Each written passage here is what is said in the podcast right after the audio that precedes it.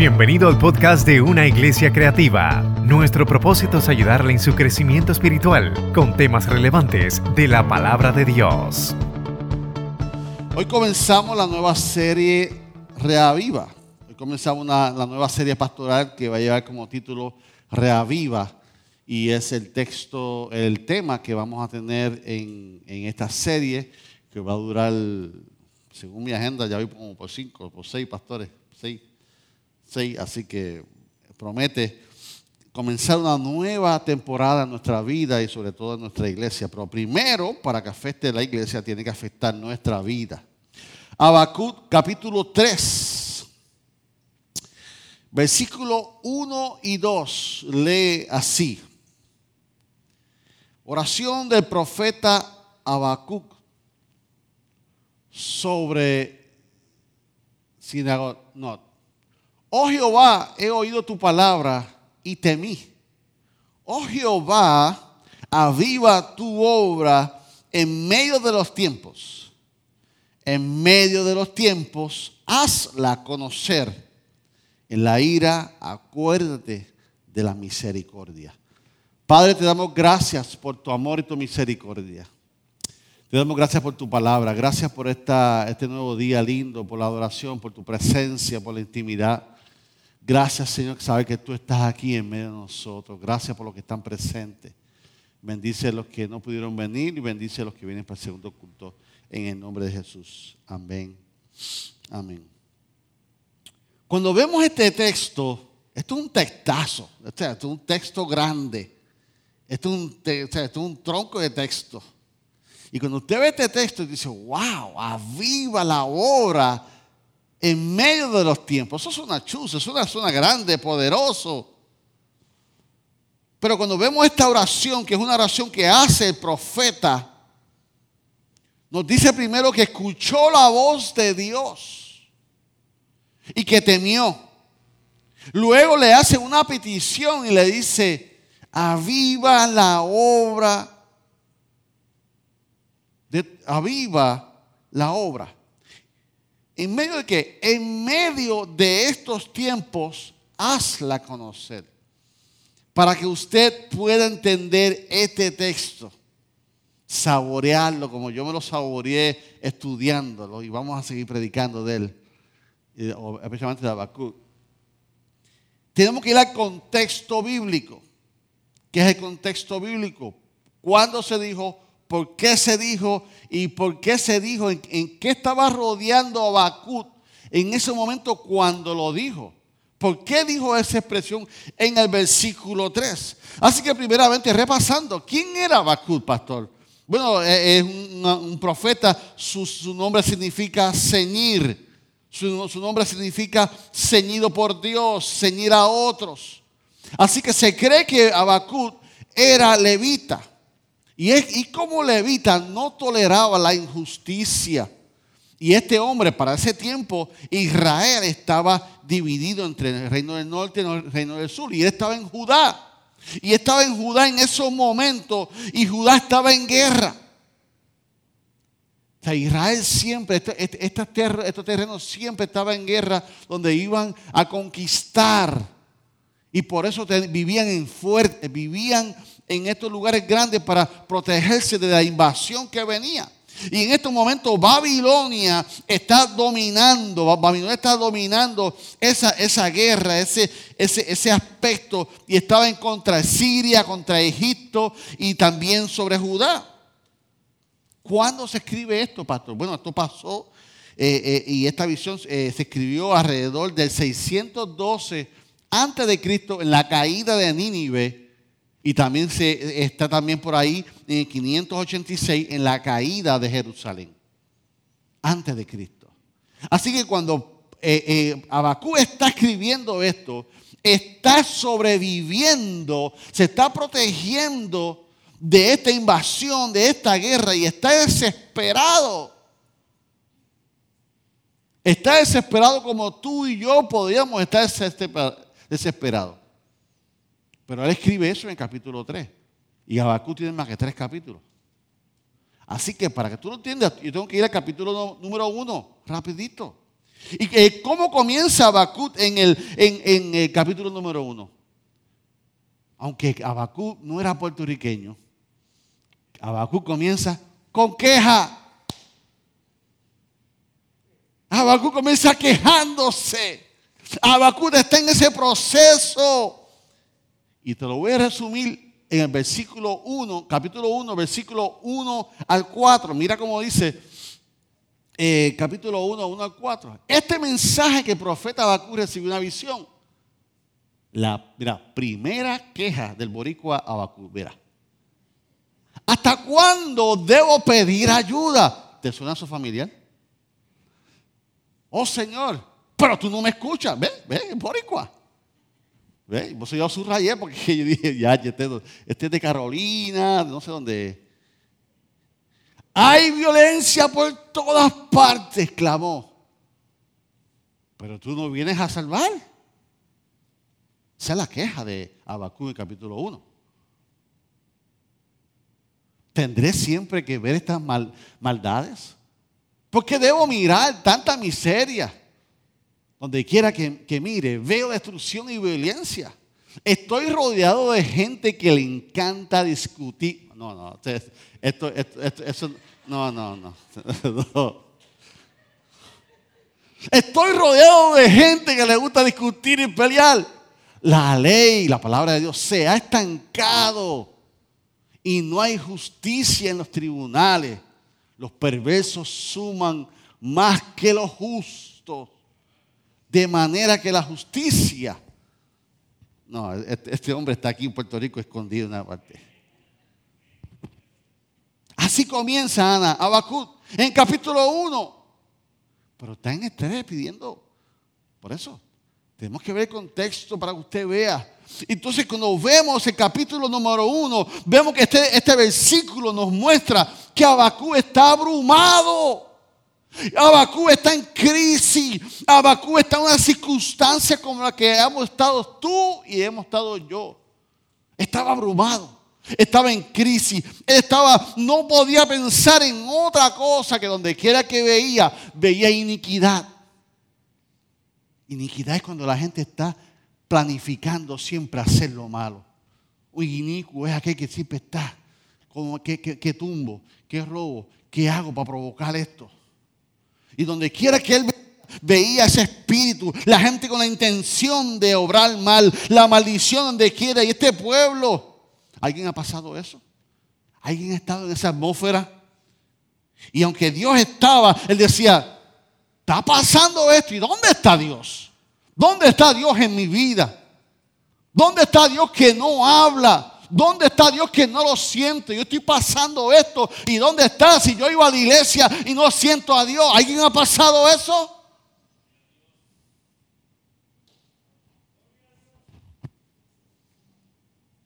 Abacú no siente a Dios en ningún lado.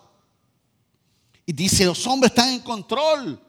Pero no son cualquier hombre, son los hombres malos, pastor. Los que están a cargo son hombres, no es Dios, son los hombres, los hombres son malos, perversos. Y para, completar, son malos perversos, son malos injustos que los justos. Los justos somos pocos, dice, dice. El capítulo 1 nos muestra la queja de Abacut en Judá. El capítulo 1 nos muestra cómo estaba Abacú. Abacú estaba abrumado, estaba en crisis, estaba cansado y estaba hablando a Dios que Dios no le hacía caso. Ese es el resumen del capítulo 1. Y allí estaba Habacuc, en Judá.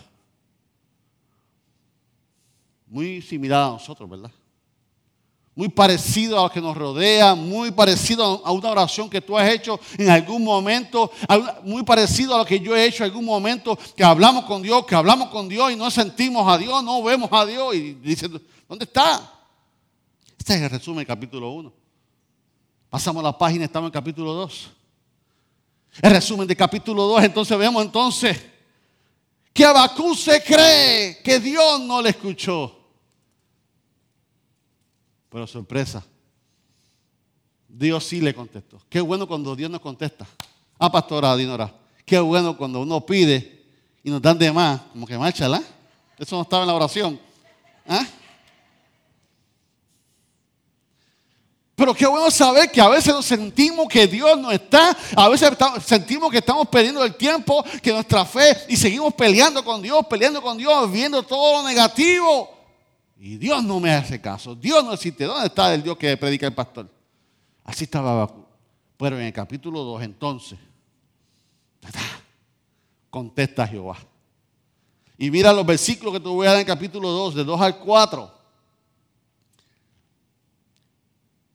Y Jehová me respondió y dijo, ah, este texto está, esto está poderoso. Esto, es otro tronco de texto, ¿sabes? Y Jehová respondió y dijo, escribe la visión y declárala en tabla para que corra el que la leyere en ella. Aunque la visión tardare un poco de tiempo, más se aproximará hacia el fin, que no mentirá aunque tardare, espéralo, mujer, hombre de Dios, aunque tardare, espéralo, porque sin duda vendrá, no tardará. ¿Cuánto lo creen?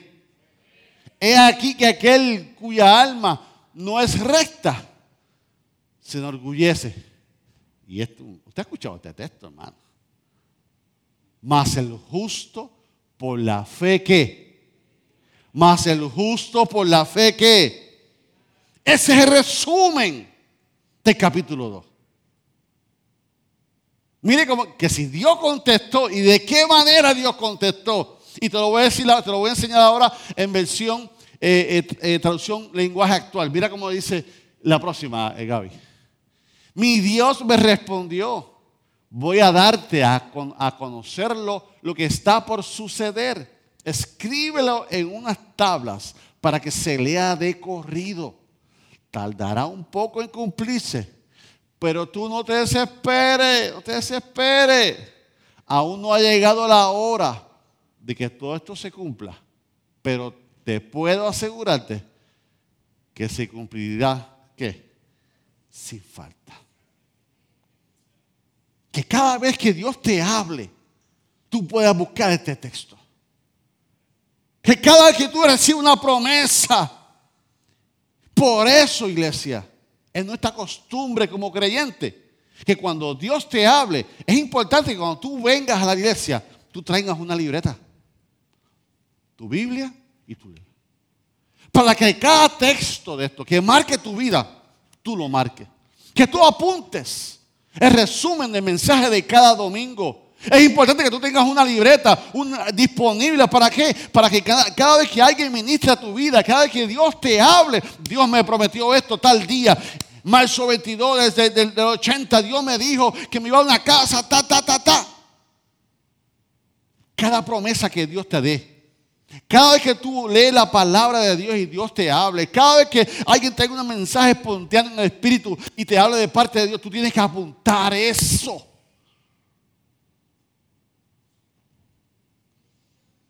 Porque eso nos olvida.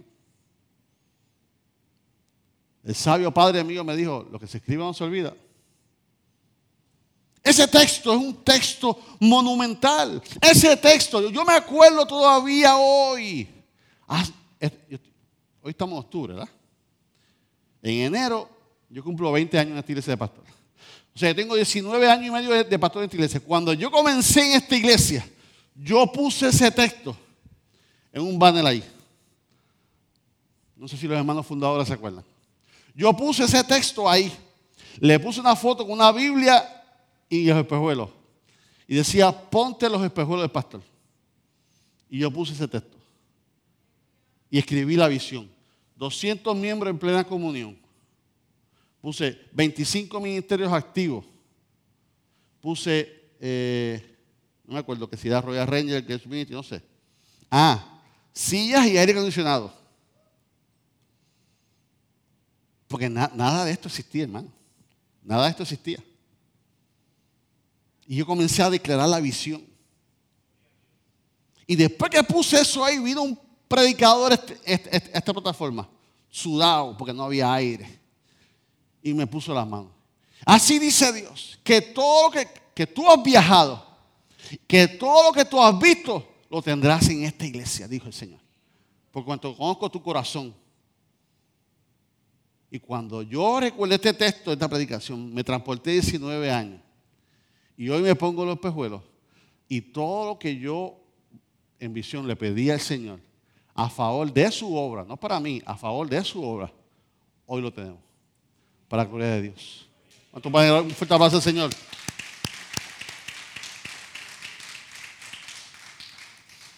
¿Cómo yo sé que Dios me habla? ¿Cómo yo sé que Dios me va a hablar? Mientras más intimidad tú tengas con Dios, más tú vas a conocer la voz de Dios en tu vida. Cuando tú intimidas, cuando llega tu hijo, cuando llega tu esposa, cuando llega tu esposo, tú sabes que llegó. ¿Por? Porque escucha la voz de él. Porque tú conoces la voz de él. Tú conoces ahora mismo la voz de tu pastor. Cuando tú no me ves y me escuchas, dices, ese es mi pastor. ¿Por qué? Porque se ha intimidado conmigo. Así es Dios. Mientras más tú intimides con Dios, más tú vas a reconocer la voz de Dios. Y cuando yo apunte o, yo entienda que, o alguien me dijo, ¿cómo yo sé que Dios me habló? Es el tiempo que va a decir que si Dios habló o no. El tiempo es un factor importante. Pastor, que pasaron 15 años. Pues ¿sabe qué? O 20 años. Pues, quizás Dios no habló. Quizás fuiste tú. Y ahí tenemos que intimidar con Dios para entenderlo. Así que Abacut estaba viviendo las injusticias. Abacut estaba entre medio de enemistades. Judá, Israel. Judá estaba con los ejércitos alrededor de ellos. Enemigos querían conquistar a Israel, a Judá. Y cuando yo fui a este texto en, la predicación, que dice, ¿sabes? Porque, porque tú tienes que ver lo, histórico de Israel y, de, y especialmente de Judá y todo esto que por años han sido perseguidos, conquistados, deseos de conquistar. Y cuando tú ves este texto, esta promesa de Dios, que dice que no va a tardar que lo escribiera, que, esto, esto va a ocurrirse, que esto va a suceder. Isaías menciona a Israel que le dice que ellos son la niña de los ojos. Cuando Israel, Isaías habla que tú eres la, niña de los ojos, está hablando de Israel. Y cuando yo fui, como ustedes, yo fui a Israel ahora, yo tuve la bendición de ir a la Universidad de Jerusalén a coger una clase con un profesor que era, imagínense, usted está en un, salón de clase y ver el muro de lamento allá abajo, ahí todo el mundo, allá abajo ahí, y usted acá arriba. Yo cogiendo una clase con un profesor sobre historia de Israel. Y mira la camiseta que él, él saca, la próxima foto. Y él comienza a decirle esto mismo. Este profesor diseñó esta camiseta que decía todas las naciones que habían perseguido a Israel y decía, ¿dónde están ahora? Y él decía, ¿dónde está eh, eh, los antecedentes de Egipto? ¿Dónde están los filisteos? ¿Dónde está el imperio? Sirio, ¿dónde está el imperio babilónico? ¿Dónde está el imperio de Persia? ¿Dónde está el imperio de Grecia? ¿Dónde están los romanos que nos hicieron tanto daño? ¿Dónde están las cruzadas? ¿Dónde está el imperio español? ¿Dónde están los nazis de Alemania? ¿Dónde está la Unión Soviética? ¿Dónde está Irán? Dice, they're gone, no están. Y después dice, no te olvides que los judíos son un pequeño, una pequeña nación que tiene un amigo allá arriba. ¿Sabe? ¿Por qué? Porque las promesas de Dios estaban sobre ellos. ¿Y qué los sostiene ellos todavía? Las promesas de Dios. Cada vez que viene una amenaza para ellos, se sostienen en las promesas de Dios. Se sostienen en la promesa del Padre Abraham. Se, se sostienen en eso. Por eso nosotros tenemos que escribir las promesas de Dios en nuestra vida. Y Dios le declara a Habacuc justicia. Habacuc, tú hacer justicia. Dios invita al profeta a poner toda su confianza en él. Olvídate lo que tú ves. Olvídate lo que tú sientes. Olvídate tu, tu, mala experiencia. Vendrán días en que yo voy a coger a los caldeos y los voy a batir también. Voy a coger a esta gente y los voy a batir por su propia soberbia. Se van, a ser consumidos. Y Jehová le promete que los malvados van a recibir su, su pela también. Por eso entonces Jehová le dice a Habacuc, entonces, mientras tanto, ¿cómo yo voy a sobrevivir? Mientras tanto, Dios hace justicia contigo, Iglesia Cristiana Manuel. ¿Cómo tú vas a sobrevivir? ¿Cómo yo voy a sobrevivir? Y ahí es que viene el texto clave en el versículo 4. Cuando tú te preguntes cómo yo voy a sobrevivir. Próximo texto. En el versículo 4 dice, he aquí, aquel cuyo alma no es recta, se enorgullece, mas el justo. ¿Por qué? Por la fe vivirá. Y ahí Jehová le dice, olvídate de todo eso. Tú vas a vivir por la confianza. Mira cómo dice viviente. Mira a los orgullosos. Confía en sí mismo. En sus propias vidas están torcidas. Pero el justo vivirá por su fidelidad a Dios. Actual dice, esos babilonios son muy orgullosos, pero ustedes son humildes. Vivirán. ¿Por qué? Porque confían en mí. Es la confianza de Dios que nos va a sostener. Y cuando tú entiendes ese aspecto de confianza, que tú vas a vivir, el justo vivirá. Vivirá en hebreo, ponme la próxima. Vivirá en hebreo significa callad.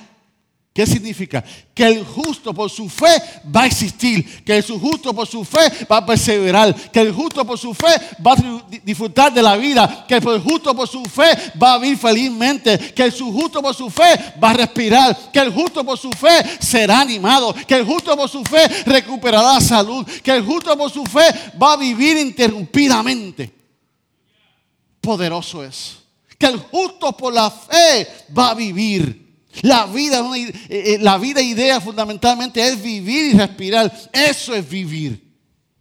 Entonces el justo, por su fidelidad, el justo va a vivir por su fidelidad. El justo va a vivir por su firmeza. El justo va a vivir por su constancia. El justo va a vivir por su creencia. El justo va a vivir por la fe. El justo va a vivir por la solidez.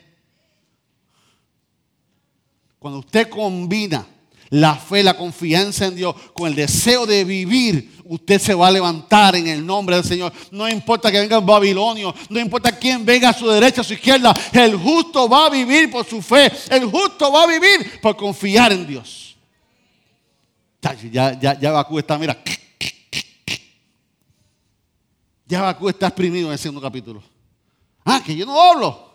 Ah, que yo no estoy presente, agárrate, que va a estar. Así que en ese momento, este, texto, este texto, el capítulo, versículo 4, es el pilar de la fe. Esto que usted tiene, si usted puede tomarle foto, tómese la foto. Porque este es el justo, va a vivir por la fe. Está hablando que por esto que usted va a vivir, por confiar en Dios. Y esto es un texto clave en nosotros. ¿Cómo nosotros vamos a sobrevivir? Poniendo nuestra confianza en Dios. En otras palabras, Dios le está hablando a Bakut. Pues claro que sí. Con arroz con andule, ahí le está hablando. Y, el, resumen del capítulo 2 termina. Jehová poniéndole el sello al capítulo 2. Con otro textorazo. Habacuc 2.20. Mire cómo Jehová termina su mensaje. Mas Jehová está en su santo templo calle delante de él toda tierra. En otras palabras, he hablado y punto. Yo estoy presente en tu vida. Yo estaré, yo haré justicia en tu vida.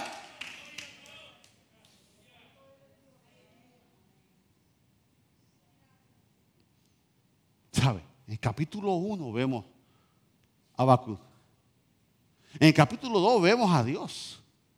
Entonces ya podemos entrar en el versículo del capítulo 3 que estamos hablando el tema de la serie Reaviva.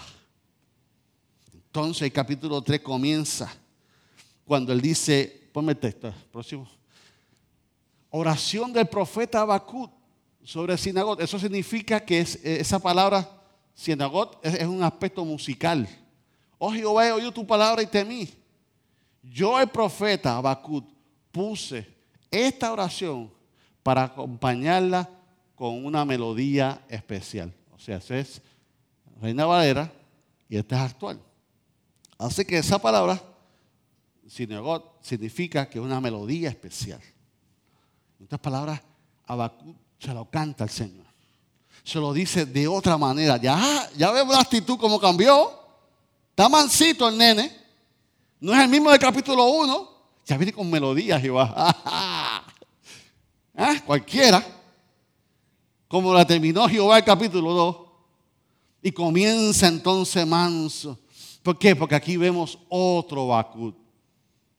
Porque cuando tenemos una experiencia con Dios, tiene que haber otro hombre, tiene que haber otra mujer. Cuando tú tienes encuentro con Dios, algo pasa. La oración de Abacú en el capítulo 2 nos habla que entre uno y dos fue toma y dame, pregunta y respuesta, pregunta y respuesta. Ahora que Dios le contestó a Abacú, el profeta, trae otra oración. Y dice, he oído tu palabra. en otras palabras, está reconociendo que el Dios que no me hablaba, el Dios que no me escuchaba, me escuchó. Que uno sabe que Dios nos habla y que, y que tiene boca. O sea, Dios es espíritu. Dios no tiene fuerza. Pero cuando vamos a la palabra, los autores, la forma que recibieron que ellos entendían a Dios, es humanizar a Dios con las partes de lo humano. Así que, ¿cómo habla del humano? Con la boca. Entonces dice, el Señor me habló, yo lo escuché. En otras palabras, Dios es el Dios de dioses. El Dios que servimos no es de madera. El Dios que servimos no es de yeso. Por tal razón, no hay que limpiarlo. No hay que ponerle fruta. No hay que cargarlo. No hay que llevarlo. No hay que mudarlo. Gracias a Dios que no hay que mudarlo en casa. Ya le estaba ahí esperando. Fue con nosotros porque el Dios de dioses que servimos nos escucha y nos habla. Por eso el salmista, Salmo 34, 15, dijo, los ojos de Jehová están sobre los justos, atentos sus oídos al clamor de ellos. Qué bueno saber eso. Qué bueno saber que Jehová está atento sobre ti. ¿A alguien le gusta eso? Que aunque tú crees que no, Jehová está atento. Jehová estaba atento de lo que la pastora quería Sí, Jehová estaba atento a ti también. Sí. Pero tú eras consentida de Dios. Entonces, qué bueno saber que Jehová tiene oído. Y atiende el clamor tuyo. Atiende mi clamor. Entonces aquí vemos a Habacuc que reconoce y dice, temí. Te oí tu palabra y temí. En otras palabras, aunque no está escrito, yo me imagino que después de pelear con Dios vino, vino humilde, vino, vino sentido, temió delante de Dios. Y el temer no es tenerle miedo, sino darle reverencia a Dios, sabiendo, Señor, yo dije que tú, tú no me escuchabas, yo te dije a ti que tú no te importaba, pero Señor, vengo delante de ti y temo porque sé que ahora tú me has demostrado que yo soy importante para ti. Así que el profeta tenía otra actitud cuando Dios nos habla, échale mano a esto. Cuando Dios nos habla, lo primero que tiene que haber es una señal visible de que Dios nos habló. O sea, Dios te habla a ti, tú, tú, algo tiene que pasar en tu vida. Cuando Dios me habla, cuando Dios te habla, tiene que haber una señal visible. ¿Y cuál es esa? En Habacuc hubo un cambio de actitud. Si Dios te dice, si tú me dices a mí que Dios te habló, tiene que haber un cambio de actitud. Algo tiene que pasar. O sea, cuando Dios me habla, tiene que haber un cambio de actitud. ¿Dónde? En mi mente. Yo no puedo ser, el, puedo seguir siendo la vacuna del capítulo 1 peleando con Dios, peleando con Dios, peleando con Dios. No, no. Tiene que haber un cambio de mente. Cuando Dios me habla, tiene que haber un cambio de qué? En mi corazón. Si alguien te dice que Dios le habló, se tiene que manifestar el fruto del Espíritu. En la palabra de Dios, toda persona que tuvo encuentro con el Maestro fue transformado. Moisés cuando estuvo con Jehová, su, rostro resplandió. Porque cuando tú y yo tenemos un encuentro con Dios, algo pasa de una manera extraordinaria. De tal manera que Habacuc tenía una experiencia con Dios. Por tal razón, como Dios le habló, cambió de actitud. Por tal razón, ahora en el versículo 3, no viene pidiendo justicia, no viene pidiendo guerra, no viene pidiendo sangre, que viene pidiendo, Señor, aviva tu obra en medio de estos tiempos y hazla conocer. ¿Alguien le puede dar un aplauso al Señor? Aleluya. Hubo un cambio en el corazón de, de, Habacuc. Hubo un cambio en la actitud de Habacuc. Ya Habacuc del capítulo 1 no es el mismo.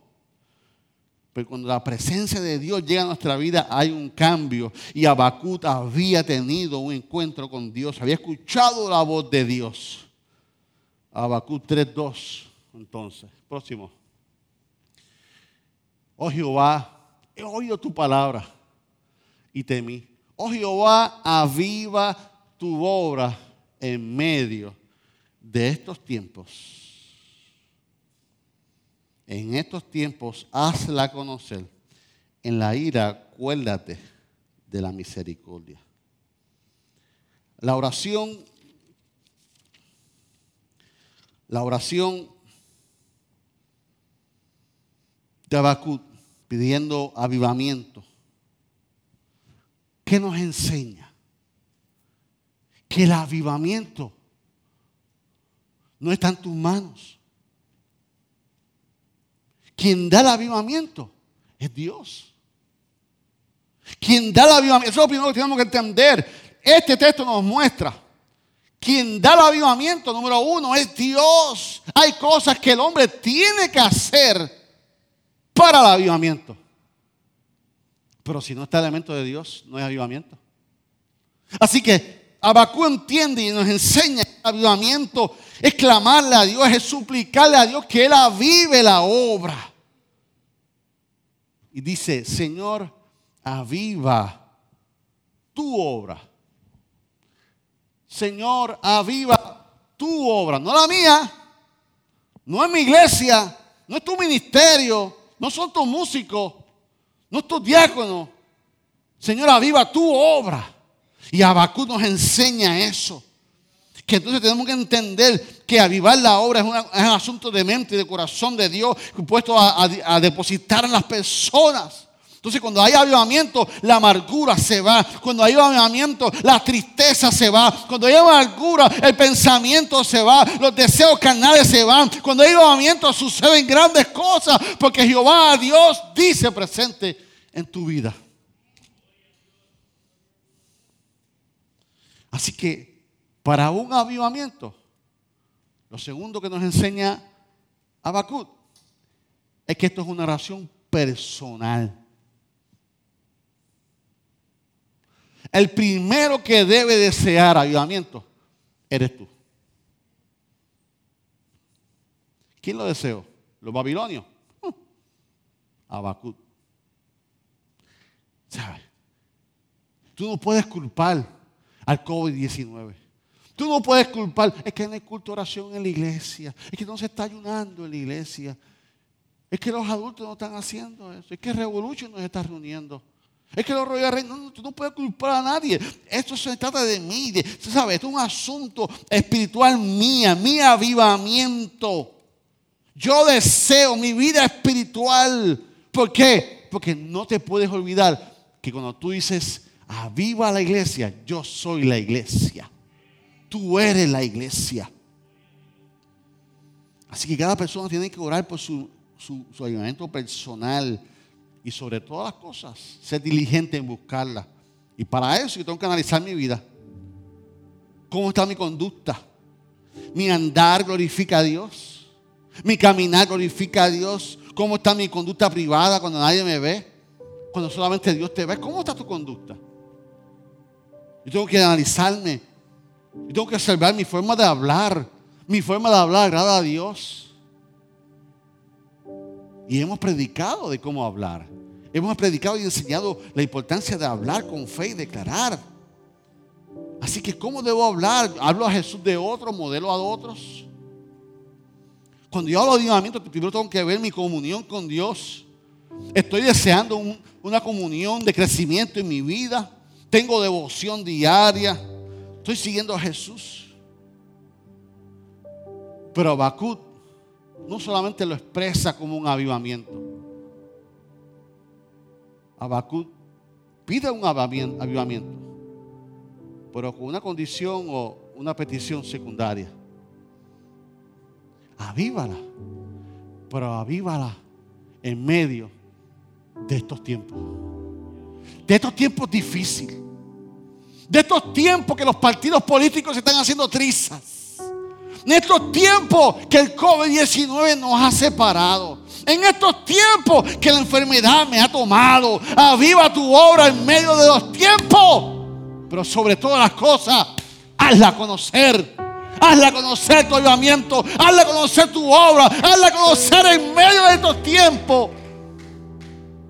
Estoy seguro que en Judá estaba difícil las cosas. Estoy seguro que el tiempo que estaba viviendo Abacut en Judá era más difícil que nosotros. Porque usted nunca ha sido conquistado. Usted ha vivido en el era todo el tiempo. Y yo también. A muchos le llega el seguro social, a muchos le llegan los cupones. A muchos le, gusta el PU, le llega el PU, a muchos le gusta todo eso. Nosotros sabemos que vivir en una guerra, encerrado en tu casa, que te quieren coger tus hijas, tus hijos, tu esposo, tu esposa, tus bienes. No sabemos lo que es eso. Ahí está Judá, ahí estaba Judá viviendo ese momento difícil, pero algo estoy seguro también, que también en nosotros está difícil la circunstancia. No estoy diciendo que no. Mira cómo estamos haciendo iglesia. No desearía yo tener la danzora, el culto con las 200 butacas llenas, la iglesia de niños. No desearía yo como pastor no sé si lo dije ya, pero el sábado salimos a almorzar con, con unos misioneros que estuvieron aquí y él es boliviano. En Bolivia, en el COVID-19, el semestre pasado, Asamblea de Dios, nada más. Murieron 250 pastores. Bolivia nada más. Asamblea de Dios nada más. Porque el pastor humilde, sencillo. No, tengo que ver a Evelyn, que Evelyn está de COVID. Y yo a por Evelyn, por Evelyn, ¡pum! Y cogí el COVID. Porque querían ser tan pastores que no se cuidaron ellos. 250 pastores Asamblea de Dios nada más en Bolivia nada más. Imagínense la crisis de esas iglesias. Que su pastor murió. Imagínense el concilio. ¿Qué vamos a hacer con tantas iglesias vacantes? ¿No son tiempos difíciles? El tiempo de Abacú fue difícil, pero también nosotros. Y Abacú dice, en medio de estos tiempos, hazla conocer. En tiempos difíciles, que tú puedas pedir un avivamiento en tu vida. Que nosotros podamos pedir un avivamiento en la iglesia cristiana, Asamblea de Dios. Nosotros podamos pedir un avivamiento en esta iglesia. Que podamos decir en medio de estos tiempos, Jehová, hazla conocer. La iglesia, no.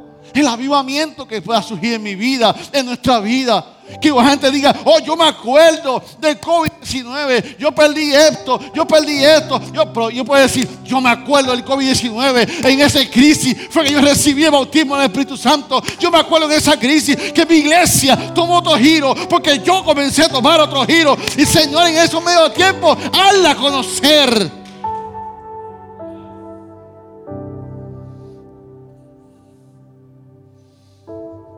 No por lo que yo gano materialmente o pierda materialmente, que lo que yo gano en mi vida espiritual. Que yo pueda crecer en mi vida espiritual.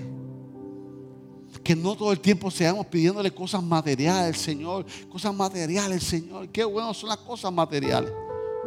Pero la vida espiritual es importante, iglesia. La vida espiritual también hay que cuidarla. Señor, dame un púa espiritual a mi vida, inyectame con tu espíritu. Yo cualifico, tú cualificas, todos cualificamos, pero comienza personal, personal que tú puedes entender que las cosas materiales van a venir como añadidura. Pero primeramente yo voy a buscar primeramente la, la voluntad de Dios, el ayudamiento a mi vida en algo espiritual. Que podamos comenzar hoy a tomar la decisión. Hoy vamos a tomar la decisión en esta iglesia. Hoy vamos a tomar una decisión en oración. Y vamos a hacer un pacto con Dios. Que en medio de estos tiempos Él haga conocer mi vida con, la ayuda del Espíritu Santo. Que la vive mi vida. De tal manera que hagamos como Abacut. ¿Y qué hizo Abacut después que pidió ayudamiento? Comenzó a soñar con el ayudamiento. Comenzó a imaginarse el ayudamiento. ¿Te imaginas? Es como, como te dicen, te vamos a dar una bicicleta, ¿te acuerdas? Y tú, no porque llegue, ah, Pancho, llegue el juego, que estoy desesperado. Ah, así estaba. Comenzó a soñar con el avivamiento. ¿Cómo será? Y lo vemos en el versículo 3 y 4. Abacú se transporta al pasado. Y dice, Dios vendrá de Temán. El santo desde el monte de Parán. Su gloria cubrirá los cielos y la tierra se llenó de su alabanza y el resplandor fue como la luz. Rayos brillantes salían de sus manos y allí estaba escondido su poder. Él se transporta del Deuteronomio. Él coge salvo en los judes. Él dice, así, así como tuviste en este mar, en el Sinaí. Él se transporta al Deuteronomio. Esto es Deuteronomio. Está dictando Deuteronomio. Está dictando salmos escritos. Y él dice, comienza a soñar. Así como tuviste en el Temán y el Parán, eso era en el Sinaí. Así como tuviste allá. Que el resplandor tuyo fue como una luz. Así yo lo quiero ahora. Yo imagino a Abacu imaginándose Así como rayos brillantes salían de su mano y allí estaba escondido tu poder. Ese es el avivamiento que Abacú estaba esperando para que se diera a comenzar. Abacú comienza a declarar un avivamiento en eventos de gloria pasado. Es como si tú y yo ahora pidiéramos un avivamiento y comenzamos a pastorizar. Padre, que sea como el aposento alto que estaban todos unánimes juntos. Y entró un vento recio en aquella habitación y llamas de fuego se ocuparon sobre cada uno. Es como tú anhelar que lo que pasó en el aposento alto pase primeramente en mi vida y después pase en la iglesia cristiana. Emanuel, es como tú y yo orar, Señor como aquel avivamiento que hubo en la cárcel con Pablo y Sila y comenzaron a cantar y hubo un terremoto. Pero antes del terremoto, los presos, los que estaban en cadena, comenzaron a escuchar la gente cantaba y ese himno comenzó a meterse por todo lo que estaba encadenado y ese avivamiento comenzó a provocar un terremoto. Que fueron libres, las puertas se abrieron.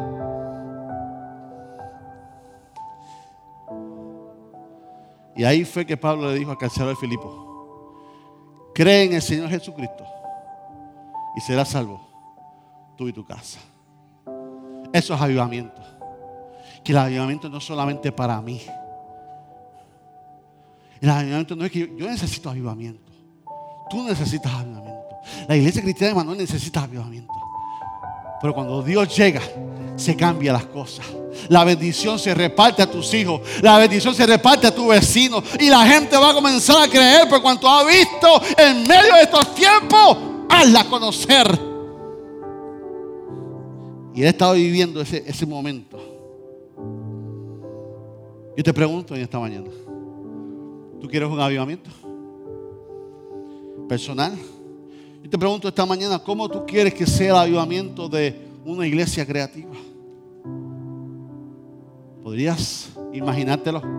Como Abacut comenzó a, a verlo, cómo se transportó, imaginarse el avivamiento. ¿Cómo tú quieres? Que tú puedas entender, gracias por la bendición financiera, tengo comida, tengo, tengo carro, tengo, tengo necesidades, pero puedo, puedo vivir con esto. Pero mi vida espiritual necesita un avivamiento, mi vida espiritual necesita un crecimiento. Luego que Habacuc, y termino ya, tenía esta linda experiencia. No podemos olvidar que todavía Habacuc estaba en avivamiento en esos momentos soñando con Deuteronomio, con el Sinaí, con todo esto.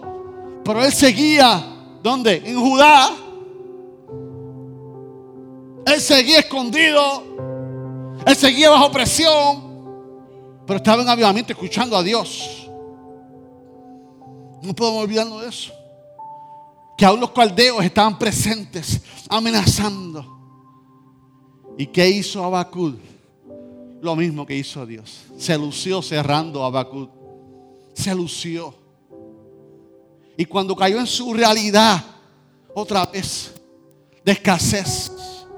Cuando cayó en su realidad de persecución.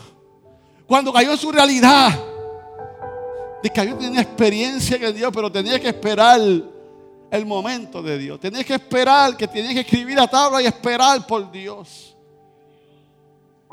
Magistralmente, entonces cierra Habacuc y dice en el 17, magistralmente, aunque la higuera no florezca, ni la vides haya fruto, aunque falte el producto del olivo y los labrados no den mantenimiento y las ovejas sean quitadas de la majada y no hayan vacas en los corrales. ¿Qué dijo? Con todo. Diga conmigo, con todo. Con todo. Yo me alegraré en Jehová y me gozaré en el Dios de mi salvación. Y él comienza a exclamar a Dios Jehová, el Señor es mi fortaleza, el que hace mis pies como sierva y en mis alturas me hacen andar. Él comienza a cantar esa alabanza, aunque estaba en la guerra. Él comienza a cantar esa alabanza y hacer esa declaración, aunque estaba en Judá todavía, pero había tenido una experiencia con Dios. Había tenido una experiencia de Dios.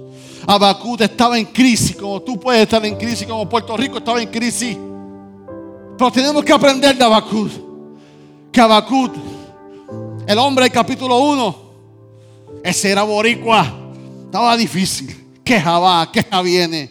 Peleando con Dios, peleando con el pastor. No se congregaba, todo me sale mal. Capítulo 1, Abacut era otro hombre capítulo 2, Dios lleva a Habacuc a la mesa del alfarero. Vete, nene, que te voy a enseñar quién es Dios. Y Jehová lo lleva a la mesa, capítulo 2. Pero definitivamente, capítulo 3 de Habacuc, de era un otro hombre. Era, ponte de pie conmigo, ponte de pie conmigo. Habacuc era otro hombre. Aleluya, aleluya, aleluya. ¿Sabes qué? Yo te pregunto en esta mañana. Abacut, que estás aquí. ¿En qué capítulos estás en tu vida? Abacut, ¿eres el Abacut del capítulo 1? No hay problema con eso. ¿Es el Abacut del capítulo 2? ¿Estás aquí? No hay problema con eso.